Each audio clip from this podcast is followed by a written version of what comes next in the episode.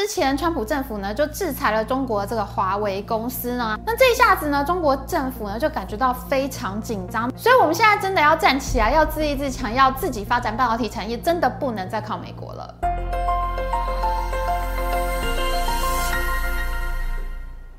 Hello，大家好，我是 Amy。最近中国半导体一哥中芯国际呢，又又又又又发生了人事斗争了。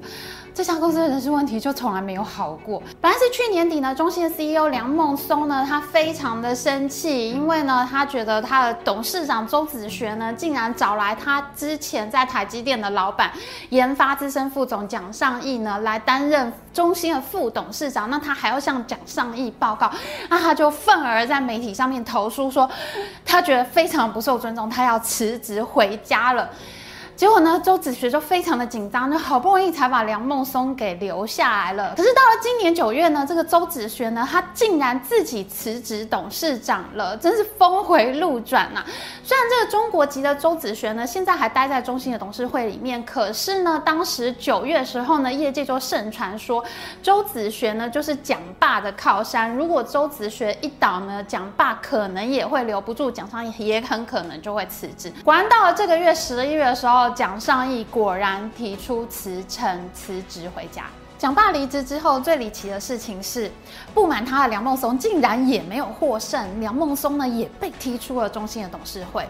不止如此，另外一个也是出身台积电研发处长的杨光磊呢，他在中芯担任独立董事，他也是台湾人，结果呢，他也离开了董事会。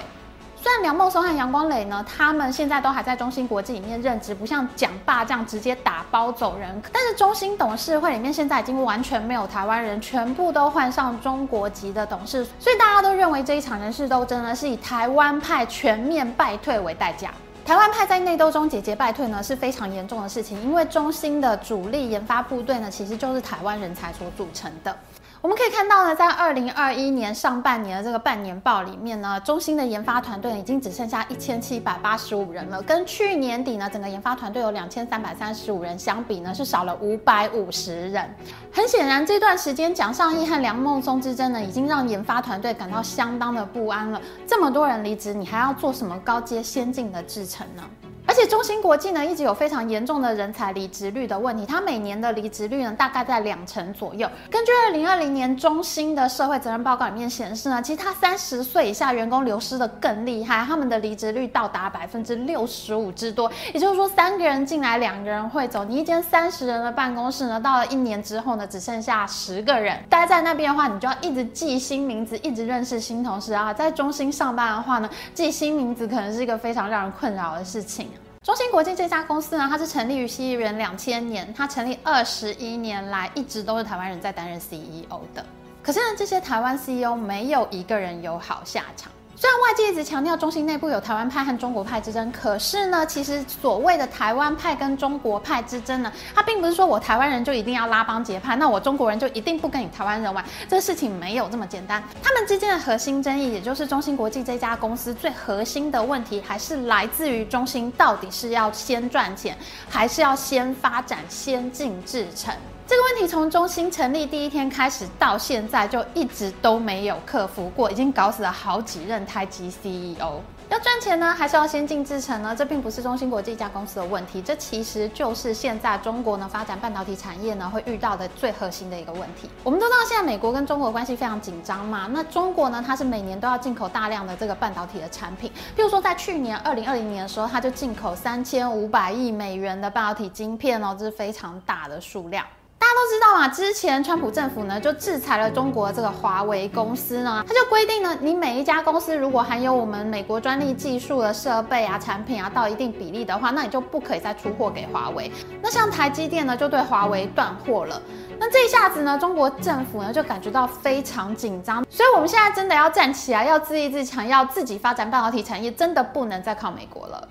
不知道大家还记得吗？在上个世纪，美国和苏联的这个冷战期间呢，美国和苏俄呢之间展开了非常激烈的太空竞赛。苏联的太空船史普尼克号呢率先发射升空，这震撼了全美国。所以呢，后来就发生了阿姆斯壮他一定要抢着先登陆月球的事件。所以后来很多人都说呢，苏联呢它会最后会经济崩溃呢，其实是因为它在太空竞赛里面花了太多的钱，这个经济拖垮了苏联政府。那么像现在中国砸大钱投资半导体产业，有没有可能重演当年美苏之间太空军备竞赛的这个剧本呢？其实从中国半导体一个中芯国际它的发展情况看起来呢，其实这个剧本还真的很有可能会重演哦。接下来我们的半导体争霸系列呢，就会好好来关注这些问题。中芯的财报呢，其实暴露出非常多的问题。其实我觉得呢，光看资本支出这一项呢，就能预测这一任 CEO 是不是快要下台了。我们先拿它的营收、每股盈余还有资本支出出来看。其实中芯国际呢，一直都是一家处在亏损边缘的公司。它的资本支出呢，常常是超过它的营收。就例如说，去年二零二零年，它的整个营收呢是三十九亿美元，可是它的资本支出竟然到了七十亿美元之多。那我们再看二零一六年、一七年、一八年这三年呢，其实它的资本支出呢，跟它的营收是差不多水准的。哎，我这只是营收而已哦。我们知道啊，营收只是我收来的钱，我还要扣掉各项成本、各项支出，那才是我赚的钱。如果我的资本支出一直都是这么高的话，那请问一下，这家公司要怎么赚钱呢？可能你会说啊，哎，是不是半导体产业都是这样呢？听说他们都是要花很多的钱的。好，那我们就看一下台积电的财报。台积电呢，它是一九八七年成立的，它在一九九四年股票上市之后，它一直都是赚钱的，而且呢，它的资本支出呢，大概就维持在营收的三分之一到一半左右的这个水准。那么中芯国际呢，它在二零零四年股票上市了，那它成立到现在也已经有二十年了。我们知道台积电是一九八七年成立，它成立二十年的时候是二零零七年，可是现在中芯国际财报的健康程度呢，完全不能跟二零零七年时候台积电相比。接着你可能会想，诶，这样比不公平啊！台积电比中芯早成立十三年啊，早就已经很有市场规模，也很有实力啊，这样比较怎么会公平啊？你怎么可以拿后来才成立后发者的财报来相比呢？你如果有这种感觉，你要问这个问题的话，那你还真的就是问对了。这个呢，就是问题的所在。现在呢，中国才想要发展半导体产业呢，它是在一个美国、台湾、欧洲、日本都已经做得非常强大的市场上面，你想要追赶这些强者公司呢？中国要面对的一个问题就是，哇，我中心真的非常想要做好，我真的砸了很多很多钱下去，可是为什么好的生意、赚钱的生意都被台积电抢走呢？那台积电赚了更多钱，他就比我更有钱去发展更先进的技术啊，那我不就是一直都落后了吗？这就是后发者的困境，这就是军备竞赛。你现在才要来追赶呢，你要花的钱会比别人多很多很多，而且你会长期都没有营收，因为好的生意呢都被别人抢走了。这怎么办呢？你头已经洗下去，你还要不要继续走下去呢？你要继续走下去的话，你就得要花更多的钱去发展技术，不然你永远撑不到抢到生意的那一天。这就是中芯国际的困境，也是现在整个中国发展半导体产业的困境。中芯国际这家公司呢，一开始就是台湾人所创办的，而且这个创办人他从一开始就遇到到底是要赚钱还是要发展技术的问题。现在年轻人可能都没有听过，以前台湾呢有一家晶圆代工厂叫做世大半导体。那这个世大半导体呢，它的创办人张汝京的命运真的是非常的多舛。在西元两千年的时候呢，他的公司呢好好的，在他完全不知情、没有心理准备的情况下呢，有一天他的公司就被半导体教父张忠谋给收购了。台积电。直接向四大半导体的大股东呢收购了股权，好好的公司呢本来是他的，现在变成了别人的。张汝京愤而离职。离职之后呢，张汝京很快被上海市政府抢了过去。上海市政府呢就协助他再开了一家晶圆代工厂，那就是中芯国际。中芯国际一开始做的还相当不错哦，他当时创下了八寸晶圆厂最快的建厂速度。